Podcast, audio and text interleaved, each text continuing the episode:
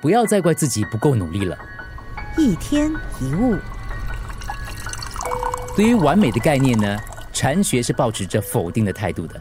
只要跟西方美学观点进行比较，就能马上理解这一点。因为西方认为左右完全对称是无法增减的完美之美，可是以禅学为立足根基的日本美学，则是彻底破坏了这个完美，再加进个人的想法跟人性的特征。怎么讲呢？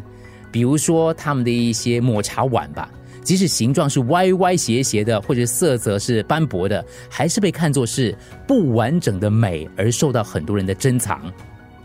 禅学也认为。世间万物皆不完美，换句话说，无论走到哪里，前面仍然有可以努力追求的目标。因为努力是没有终点的，所以努力永远不够是理所当然的。不是因为你不够努力导致事情发展不顺利，而是不管事情顺不顺利，都有继续努力的空间。从这个观点就可以知道。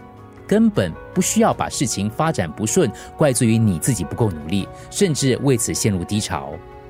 我们要立志达成不完美的完美，才更值得尊敬。不完美没有不好，这个世界上根本不存在完美。